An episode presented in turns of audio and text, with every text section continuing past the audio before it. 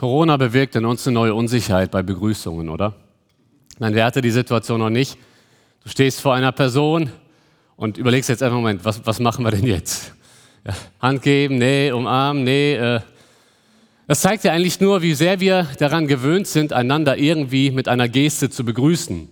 Zur beliebtesten Alternative in dieser Zeit ist jetzt der Ellbogengruß äh, geworden. Der hat sich wahrscheinlich auch durchgesetzt. Einige begrüßen sich mit, äh, mit den Füßen, einige mit dem Lufthandschlag, wie wir es gerade gemacht haben. Aber Begrüßungsgesten sind nicht unwichtig. Begrüßungsgesten sind wichtig. Wir sind daran gewöhnt, uns irgendwie mit einer Geste zu begrüßen, weil wir damit etwas signalisieren. Begrüßungsgesten, das ist eine total interessante Sache. Ich habe mich mal ein bisschen erkundigt, wie sich in unterschiedlichen Ländern, jetzt mal ganz abgesehen von Corona, begrüßt. Und es ist echt interessant, ziemlich eigenartig ist die Begrüßung bei den Ureinwohnern Neuseelands. Die begrüßen sich mit dem sogenannten Hongi-Gruß. Also da wird die Nase an die Nase und die Stirn an die Stirn und die beschnüffeln sich tatsächlich zur Begrüßung. Das macht man so bei den Ureinwohnern Neuseelands.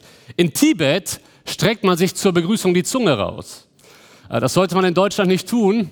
In Tibet hängt das leider mit dem Geisterglauben zusammen. Äh, man glaubte, oder ich weiß, ob man es jetzt noch macht, oder äh, ja, wahrscheinlich glaubte man, dass der Teufel eine schwarze Zunge hat dass Geister eine schwarze Zunge haben und somit signalisiert man bei der Begrüßung, wenn man eben eine rote Zunge hat, ich gehöre zu den Guten.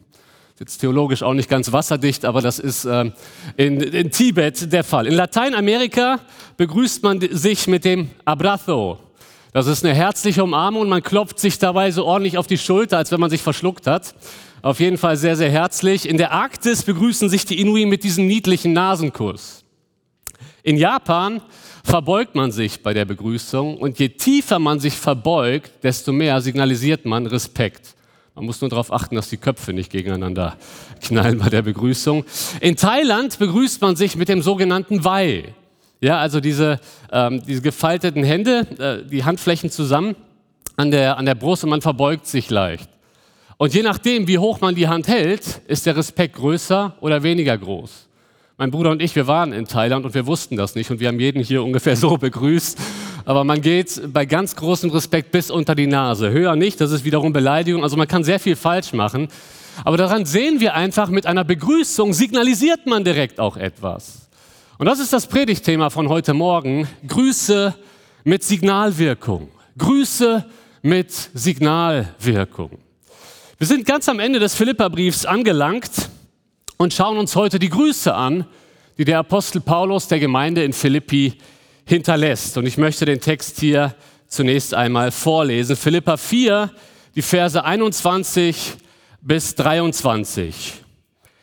Grüßt jeden Heiligen in Christus Jesus. Es grüßen euch die Brüder, die bei mir sind.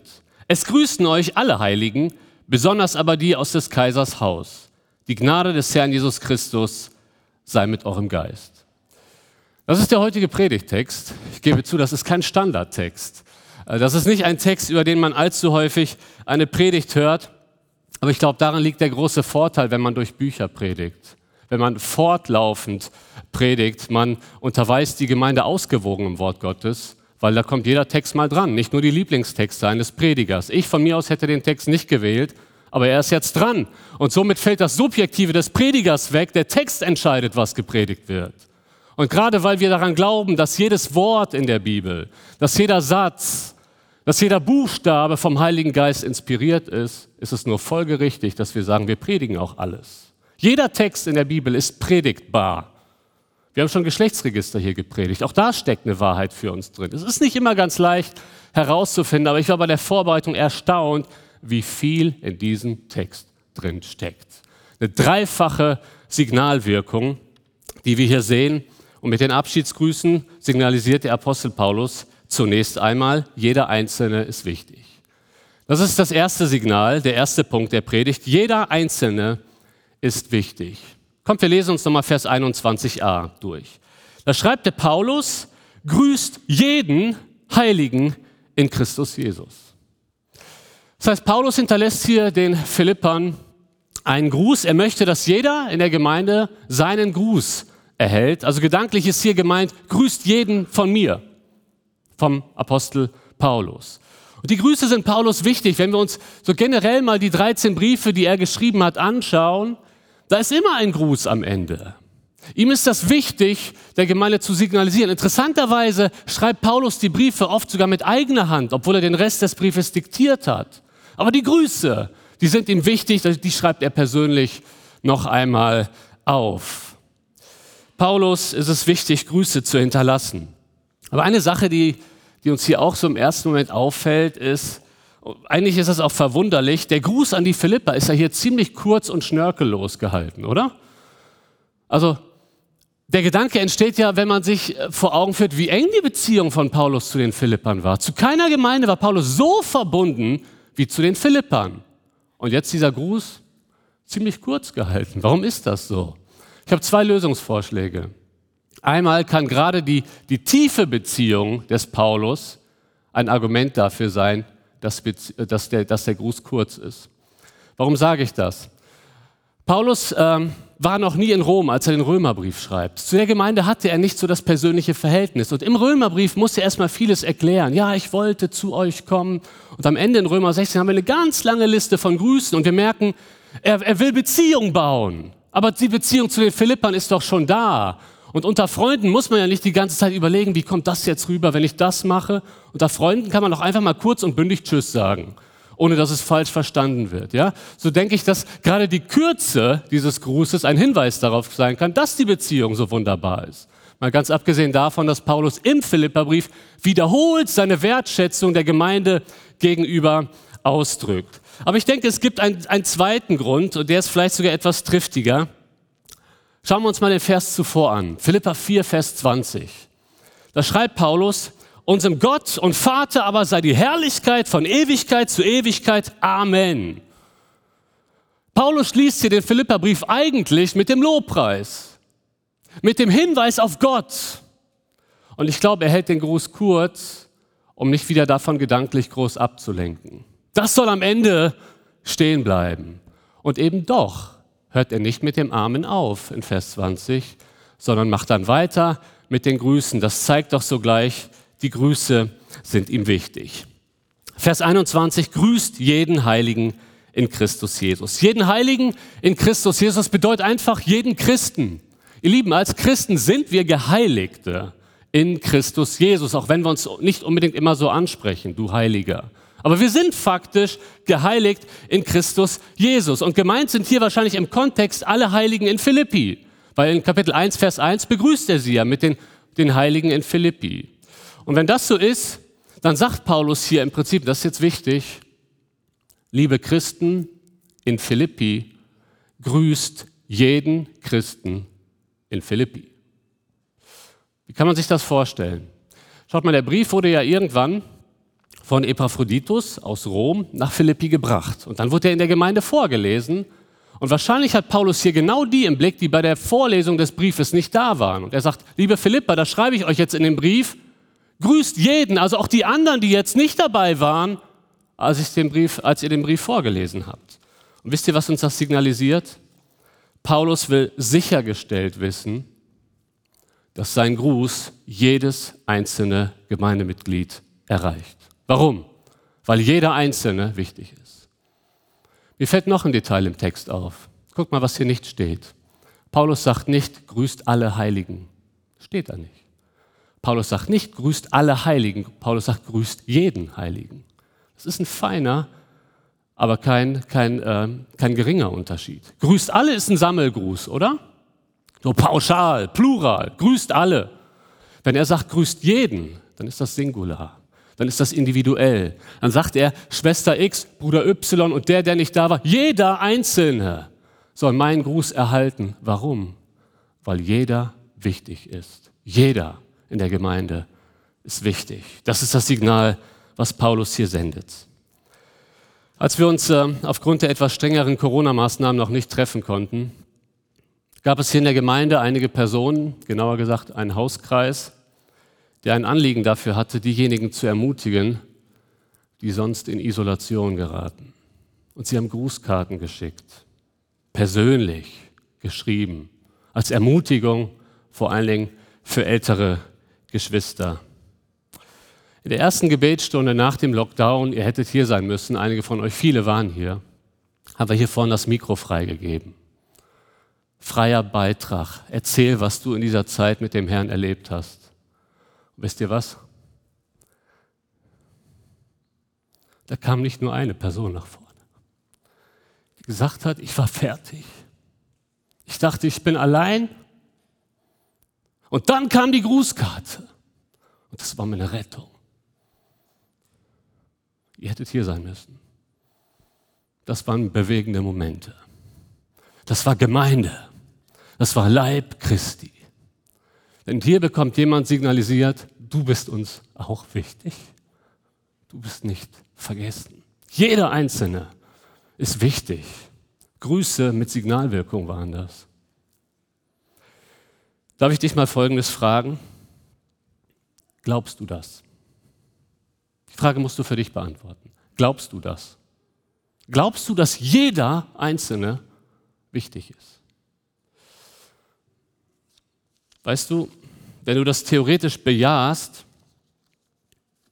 aber dich nie darum bemühst, auf neue Leute zuzugehen, glaubst du das nicht wirklich. Wenn du das bejahst, ja, ja, jeder ist wichtig, aber wenn du nach dem Gottesdienst immer nur auf deine Freunde zugehst und auf Verwandte, dann glaubst du das nicht wirklich. Wenn du das bejahst, aber keinen Kontakt zu Menschen aufbauen möchtest, die einen anderen kulturellen Hintergrund haben, die vielleicht keinen deutschen Hintergrund haben, die vielleicht keinen russlanddeutschen Hintergrund haben, wenn du nicht auf diese Person zugehst und nichts unternimmst, glaubst du das nicht wirklich. Wenn jeder Einzelne wichtig ist, warum gehst du nie auf die einsamen Personen zu, die sonst keinen haben? Wenn jeder Einzelne wichtig ist, warum gehst du nur auf die Personen zu, mit denen man sich gut unterhalten kann? die in der Gemeinde vielleicht etwas gelten. Warum gehst du nur auf die zu?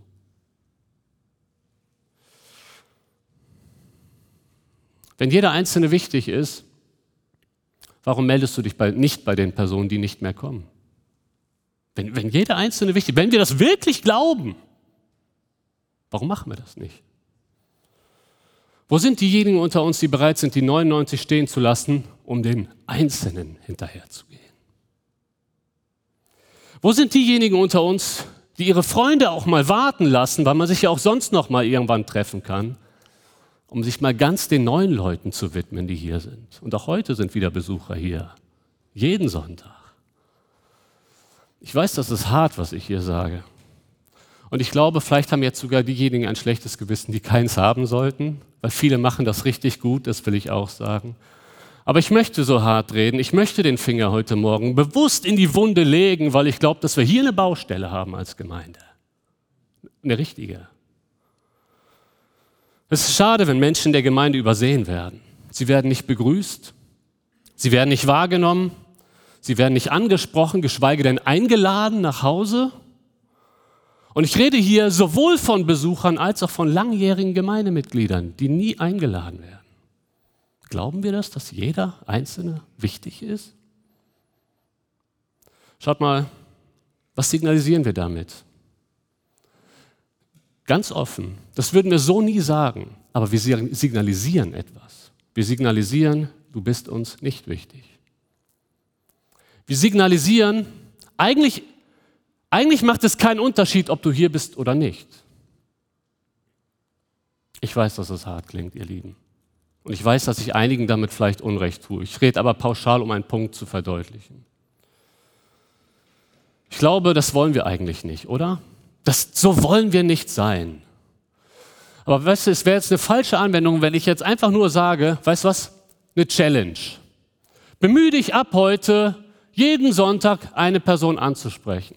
Wenn du es bisher nie getan hast, dann hat das was mit unserer Herzenshaltung zu tun. Und das möchte ich euch mal anhand des Philipperbriefs aufzeigen. Schaut mal, was Paulus in 1, Vers 7 den Philippern sagt. In Kapitel 1, Vers 7 sagt er ihnen, ich habe euch im Herzen. Ich liebe euch so sehr. Und es ist nur eine Folge. Wenn er die Philipper so sehr im Herzen hat, natürlich will er, dass jeder gegrüßt wird. Versteht ihr? Aber es beginnt mit der Herzenshaltung und die äußert sich dann nach außen. Wir dürfen nicht einfach nur auf Verhaltensebene arbeiten. Jetzt organisieren wir mal ein bisschen was. Es muss im Herzen Klick machen. Und ich möchte, ich möchte mal ein Szenario oder ich möchte mal einige Optionen durchgehen. Was kann, was kann für eine Haltung dahinter stecken, wenn wir dauerhaft nicht auf andere Personen zugehen? Wenn wir nicht Leuten nachgehen, wenn wir immer nur in unserer Clique bleiben? Was kann da für eine Herzenshaltung dahinter stecken? Mögliche Gründe. Es könnte Menschenfurcht sein, ich habe Angst, auf die Person zuzugehen. Vielleicht ist es das bei dir, Menschenfurcht. Es könnte unangenehm werden, wenn ich mit der Person rede und wir kommen nicht so richtig ins Gespräch, deswegen lasse ich es. Es ist Menschenfurcht. Es könnte Ich-Bezogenheit sein. Ich habe genug eigene Probleme. Ich muss mit mir klarkommen. Der Schlüssel ist, sich eigentlich nicht mehr um sich selbst zu drehen. Dann geht es einem auch selber besser. Das ist Ich-Bezogenheit. Vielleicht ist es Ablehnung oder Antipathie. Ich mag diese Person nicht, die ist komisch. Das sagen wir nicht so, aber das denken wir vielleicht. Oder vielleicht ist es Gleichgültigkeit. Interessiert mich nicht. Ob der jetzt da ist oder nicht, ob sie da ist oder nicht, interessiert mich nicht. Macht keinen Unterschied. Meine Freunde sind ja da. Vielleicht ist es Bitterkeit. Die Person hat mich verletzt. Deswegen gehe ich nicht mehr auf sie zu. Deswegen meide ich sie. Zum Glück sitzt sie ganz weit am anderen Block dass so einige Stühle zwischen uns sind. Ich möchte dich ermutigen, dich da selbst zu prüfen. Vielleicht sind es Haltungen, die ich jetzt hier nicht aufgezählt habe, aber prüf dich mal selbst. Für mich ist das enorm hilfreich, mich da selbst zu prüfen. André, was hat dich jetzt zu diesem Verhalten getrieben? Was, was, hat, was, was für eine Haltung hattest du in deinem Herzen?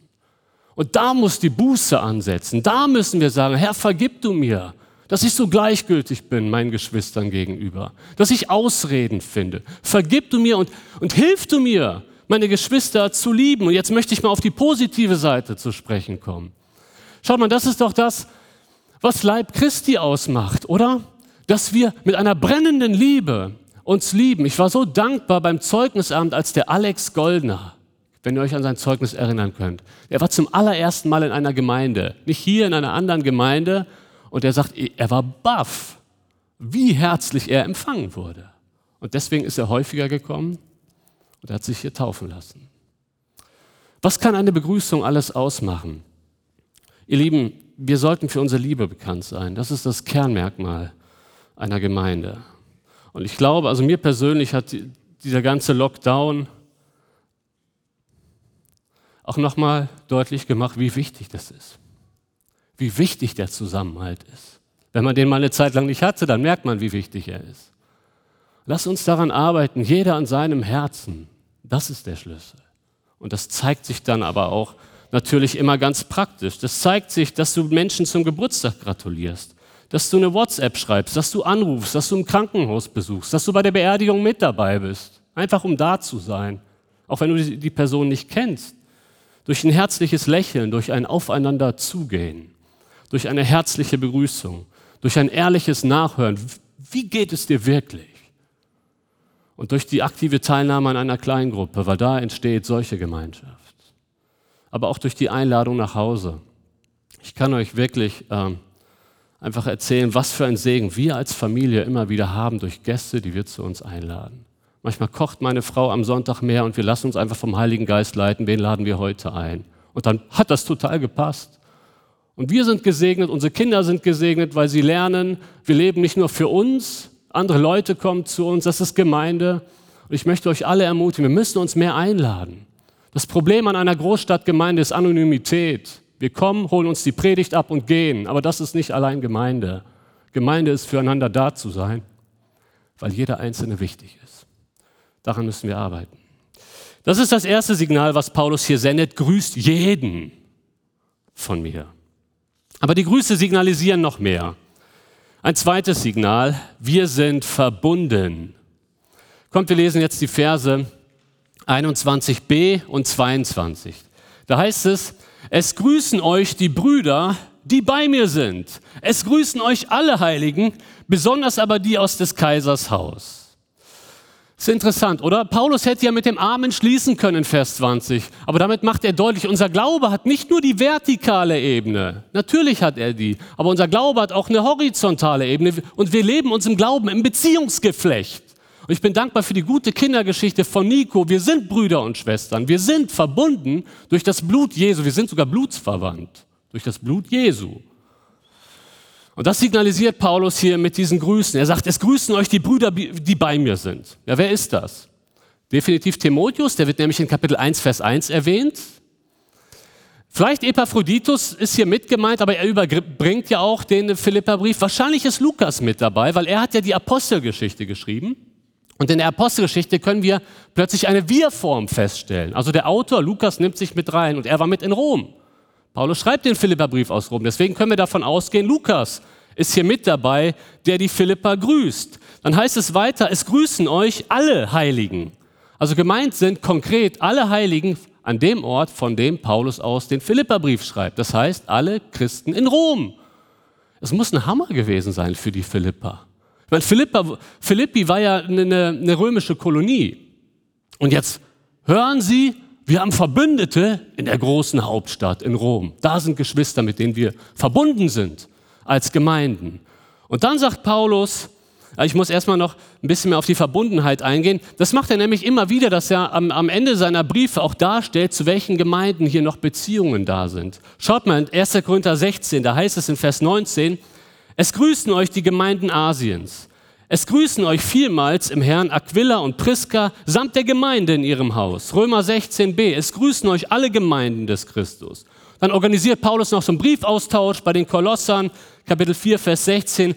Und wenn der Brief bei euch gelesen ist, so veranlasst, dass er auch in der Gemeinde der Laodicea gelesen wird und dass sie auch den aus Laodicea lest. Damit will Paulus doch deutlich machen, wir Christen sind untereinander verbunden, auch wenn wir äh, zu unterschiedlichen Ortsgemeinden gehören. Da gibt es eine Verbundenheit zu anderen Christen. Und das signalisiert er, wenn er schreibt, es grüßen euch alle Heiligen. Und jetzt kommt dieser besondere Zusatz. Da heißt es, habt ihr genau hingeschaut? Da heißt es, besonders aber die aus des Kaisers Haus. Ich kann mir die Situation gut vorstellen. Die Gemeinde des Philippi ist zusammen. Der Vorleser liest den Philipperbrief vor und an dieser Stelle gibt es eine Unterbrechung. Moment, Moment, Moment. Lest das nochmal. Habe ich richtig gehört? Es grüßen euch die Heiligen aus des Kaisers Haus. Wir haben Geschwister beim Kaiser. Das ist ein Hammer. Ist so nebenbei erwähnt. Und ich will euch jetzt mal ganz kurz das Szenario schildern. Paulus schreibt schon im Römerbrief Kapitel 1, ich will zu euch kommen. Paulus wollte immer nach Rom, die Hauptstadt, der wollte das Evangelium dahin bringen.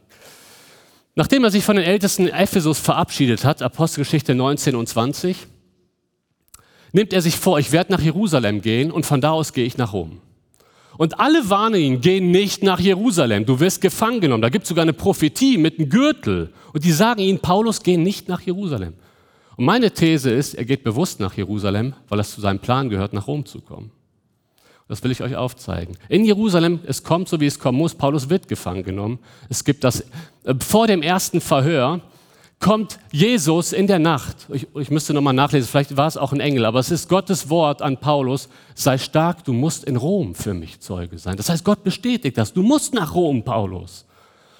Und dann kommt das Verhör und Paulus beruft sich dann auf den Kaiser. Das durfte er, weil Paulus römischer Bürger ist. Als römischer Bürger durfte man sich auf den Kaiser berufen, dann wurde du vor den Kaiser gebracht.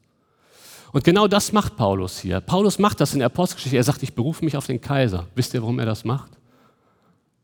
Weil Nero, der zurzeit Kaiser ist, auch das Evangelium braucht. Und weil Paulus auf diese Weise nach Rom gekommen ist. Ja, und, und wenn wir die Apostelgeschichte kennen, dann geht's los nach Rom. Er wird vor den Kaiser gebracht. Wir können davon ausgehen, Paulus stand irgendwann vor diesem Nero, weil er sich auf den Kaiser berufen hat. Und wenn wir jetzt lesen, es grüßen euch die Heiligen aus des Kaisers Haus, ist doch ein Hammer, oder? Das ist ein Hammer. Es könnten die, die Prätorianer sein, die werden in Philippa 1 erwähnt. Das war die Leibgarde des Kaisers, der Secret Service oder man könnte auch sagen das SEK. Und da, die haben in Philipp 1 das Evangelium gehört. Es könnten sein, dass es die Bediensteten des Kaisers waren, aber es könnte auch sogar sein, dass das tatsächlich Familienmitglieder von Nero sind, die unter Paulus zum Glauben gekommen sind.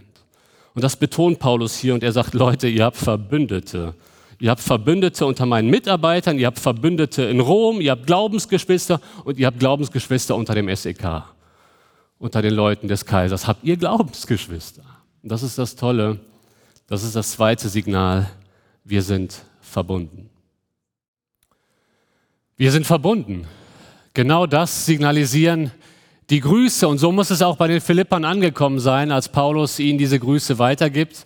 Unsere Tochtergemeinden haben uns gegrüßt, andere Gemeinden in Köln haben uns gegrüßt, äh, weitere Gemeinden aus Gummersbach, Troisdorf, Euskirchen, Siegburg, Düren, Hannover, Esbekamp haben uns gegrüßt. Ihr Lieben, wir haben Geschwister in ganz Deutschland, ist das nicht herrlich? Wir haben Geschwister in ganz Deutschland. Wir sind mit anderen Gemeinden verbunden und nicht nur in Deutschland, sondern auch auf der ganzen Welt. Ich glaube, wir als Gemeinde haben enorm durch unsere Geschwister aus Amerika profitiert, die uns ein ganz großer Segen waren.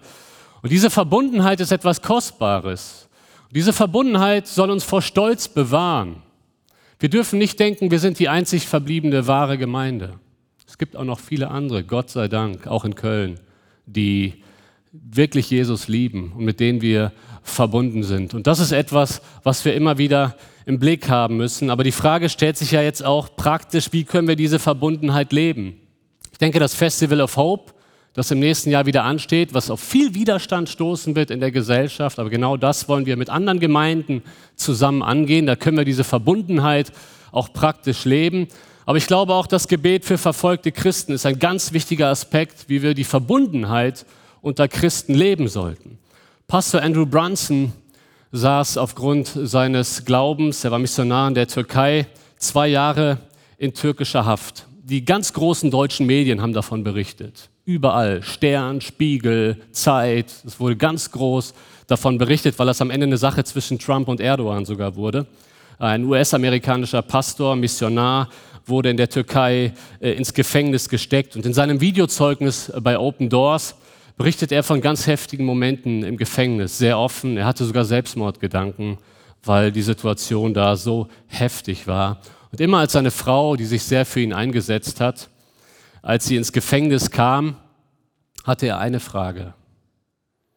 Wisst ihr, was die Frage war?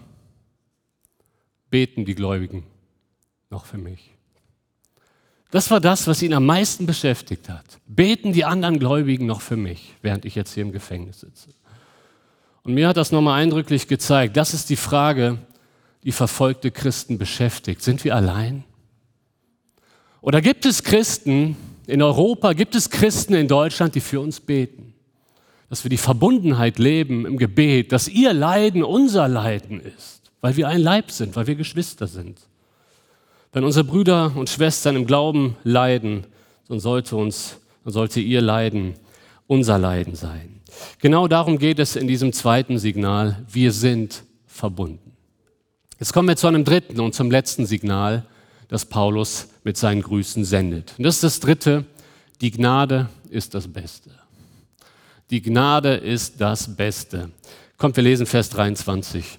Da heißt es, damit schließt Paulus den Philipperbrief ab, die Gnade des Herrn Jesus Christus sei mit eurem Geist.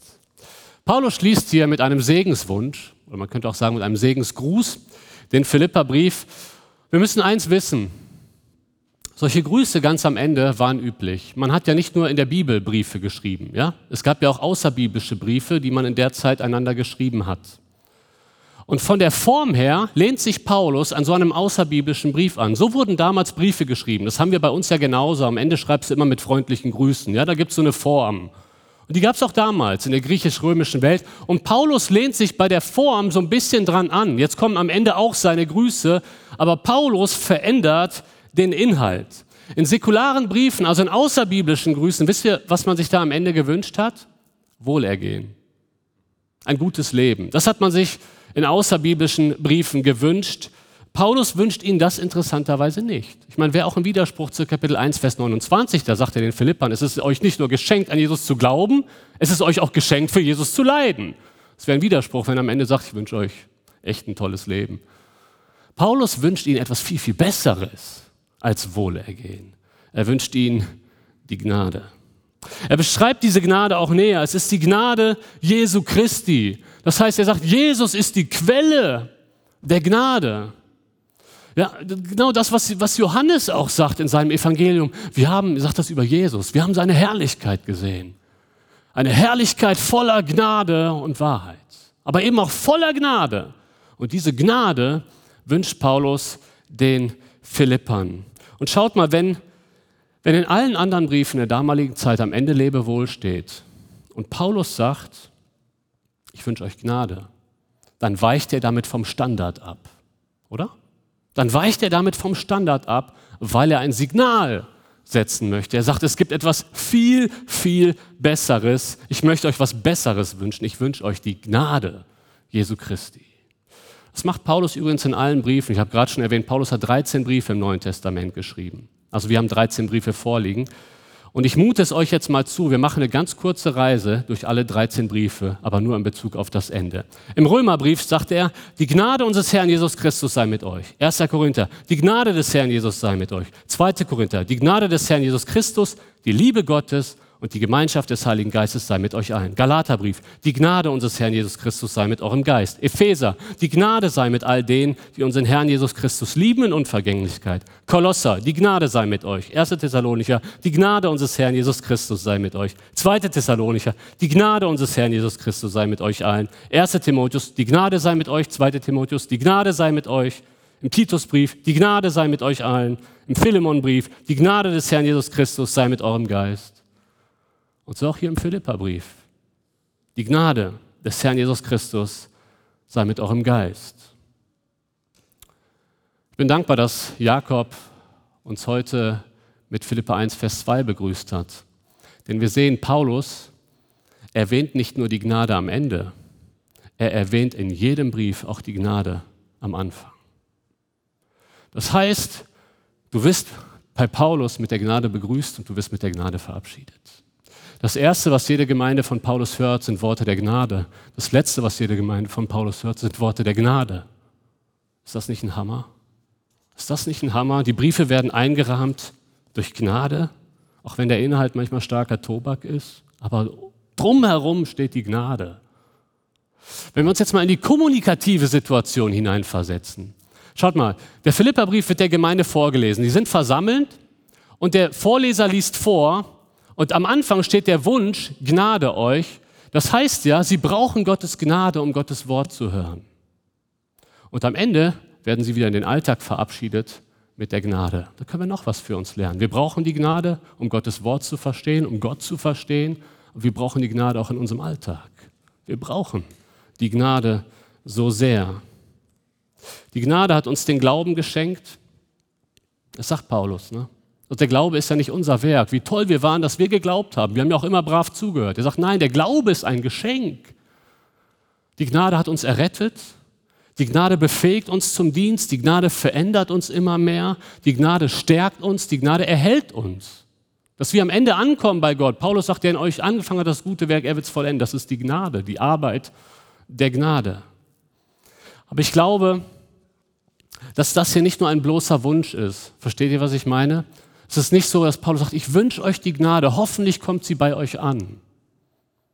Weil nach Römer 5 stehen wir Gläubigen in der Gnade. Wir befinden uns im Zustand, begnadigt zu sein. Wir leben in der Gnade. Und wir sind fest und sicher in Gottes Gnade. Und das ist ein Zuspruch. Und deswegen denke ich, dass Paulus die Philipper beim Auseinandergehen jetzt nochmal daran erinnern möchte. Die Gnade ist bei euch, auch wenn er sagt, sie sei mit euch. Aber das ist eine Erinnerung, ja, Jesus ist gestorben für uns. Er hat uns begnadigt. Wir leben in dieser Gnade. Und wenn ich morgen auf die Arbeit gehe, kann ich wieder mit seiner Gnade rechnen. Ist das nicht ein Hammer? Ist das nicht ein Hammer? Das ist das Beste, was du einem wünschen kannst. Das ist das Beste, an das du jemanden erinnern kannst. Das gibt uns Zuversicht. Als die berühmte Golden Gate Bridge in San Francisco gebaut wurde, gab es während den Bauarbeiten mindestens einen Todesfall, mindestens einen. Ein Bauarbeiter stürzte in die Tiefe und bezahlte mit seinem Leben. Tragisch. Das führte zu erheblichen Verzögerungen im Bauprojekt. Ein gigantisches Unterfangen und dementsprechend sehr gefährlich. Und irgendwann kam der Gedanke, können wir nicht ein Riesensicherheitsnetz spannen? Und dieses Netz war eine richtig kostspielige Sache. Genau wie Gnade unglaublich teuer ist. Aber dieses Netz wurde gespannt und dieses Netz hat anschließend 19 Personen das Leben gerettet. Sie sind gestürzt, aber sie wurden gehalten vom Netz. Aber wisst ihr was? Dieses Netz hatte noch eine ganz andere Auswirkung. Die Bauarbeiten gingen viel schneller voran, weil die Arbeiter weniger Angst hatten. Nein, sie sind nicht leichtfertig umgegangen. Sie haben nichts riskiert, aber sie wussten, falls ich falle, falle ich ins Netz. Ich möchte die Gnade heute Morgen mit diesem Netz vergleichen. Paulus erinnert die Philipper daran, ihr Lieben, das Netz ist da. Und ich möchte dir heute diesen Zuspruch mitgeben. Weißt du was? Das Netz ist da, die Gnade ist da in deinem Leben. Du stehst in der Gnade. Wir fühlen uns manchmal so, als wenn wir aus der Gnade gefallen sind. Das sind Anfechtungen. Wenn Satan uns einredet, ja jetzt, gesündigt, jetzt ist alles vorbei. Aber die Wahrheit ist Römer 5, wir stehen in der Gnade. Wir fallen, aber wir fallen ins Netz. Wir sind gerettet. Das sollte uns nicht dazu führen, die Gnade zu missbrauchen oder leichtfertig zu sein. Aber das ist der Zuspruch, den Gott dir heute mitgeben möchte. Du bist begnadigt. Und die Gnade ist das Beste überhaupt. Die Gnade ist da. Das heißt, wenn du in die neue Woche gehst, geht die Gnade mit. Wenn du in der kommenden Woche sündigst und Reue darüber empfindest, die Gnade vergibt, das möchte ich dir mitgeben. Wenn du in der kommenden Woche Trost brauchst, möchte die Gnade Gottes dich aufrichten. Wenn du in der kommenden Woche dich ohnmächtig oder überfordert fühlst, möchte die Gnade dich befähigen. Wenn du dich in der kommenden Woche von Gott entfernst, möchte die Gnade dich wieder auf Jesus ausrichten. Manchmal tut das sogar ein bisschen weh, aber es ist dennoch Gnade, weil es gut für uns ist, wieder auf Jesus ausgerichtet zu sein. Das alles möchte Jesus in deinem Leben wirken durch seine Gnade. Vielleicht lebst du noch ohne diesen Netz. Vielleicht hast du die Gnade in deinem Leben noch nie angenommen, weil du sein Werk am Kreuz noch nicht persönlich für dich angenommen hast. Weißt du, vielleicht bemühst du dich richtig zu leben. Vielleicht hast du ein ganz aufrichtiges Anliegen und du kommst in diese Gottesdienste, du nimmst die Kurse mit und du willst Gott immer mehr gefallen. Du bemühst dich um gewisse Übungen, vielleicht liest du sogar und versuchst mal zu beten. Aber wenn du denkst, dass sich das zu Gott bringt, liegst du falsch. Das ist Religion. Religion hat nichts mit Gnade zu tun.